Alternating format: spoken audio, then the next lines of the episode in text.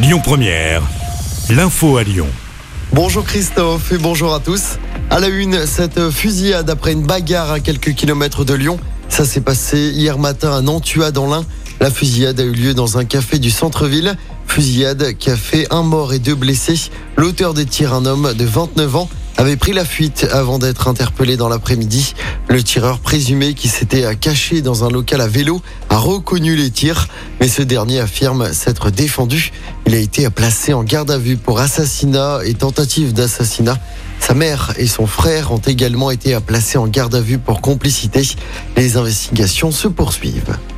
L'actualité locale, c'est aussi ce dramatique accident de la route hier midi à Iseron dans l'ouest lyonnais.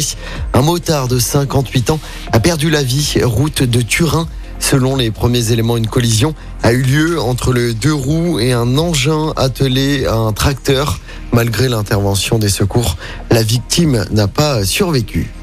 Et puis le Conseil d'État qui donne deux mois au gouvernement pour instaurer le contrôle technique des deux roues le Conseil d'État rappelle qu'il s'agit d'appliquer une obligation européenne, mais qu'elle n'a jamais été appliquée en France. Le ministre délégué au transport, Clément Beaune, va préciser le calendrier dans les jours à venir.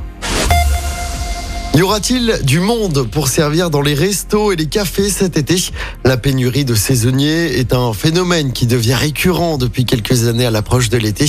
Pour y faire face, le gouvernement a annoncé toute une série de mesures. Ce plan qui s'étend jusqu'en 2025 prévoit notamment d'aider les saisonniers qui n'y parviendraient pas à se loger. Mais à Lyon, comme dans les grandes villes, le principal problème n'est pas le logement, mais plutôt les conditions de travail. C'est ce levier que comptent actionner les restaurateurs lyonnais que nous avons rencontrés. On les écoute. Nous, on fait partie d'une grande ville, donc euh, les gens qui vont qui vont se présenter, ça va être plus des étudiants, donc ont déjà peut-être leur appartement déjà sur Lyon. C'est pas comme si on était sur la côte d'Azur où là il y a le problème en fait des, euh, de loger à la fois les vacanciers et les, saisonniers. Aujourd'hui, on adapte les contrats et les temps de travail euh, par rapport aux exigences des gens. Parce qu'aujourd'hui, c'est bon, il y a le salaire qui est en cause, mais c'est pas que ça. Les gens veulent beaucoup de disponibilité. Et la restauration, comme d'autres métiers, c'est des métiers qui sont assez euh, exigeants au niveau implication c'est-à-dire les week-ends, les soirées, etc.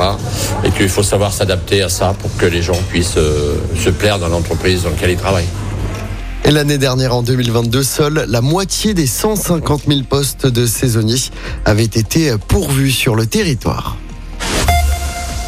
Du sport, du basket, une victoire ou la porte pour l'Asvel, menée 2-0 en demi-finale par Boulogne-le-Valois.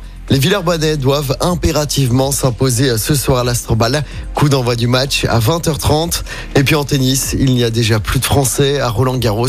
Les trois derniers ont tous été éliminés hier. Aujourd'hui, plusieurs cadors hein, sont sur les cours pour le troisième tour. Stefanos Tsitsipas, Novak Djokovic et Carlos Alcaraz.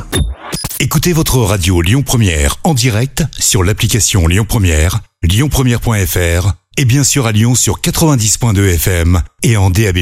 Lyon Première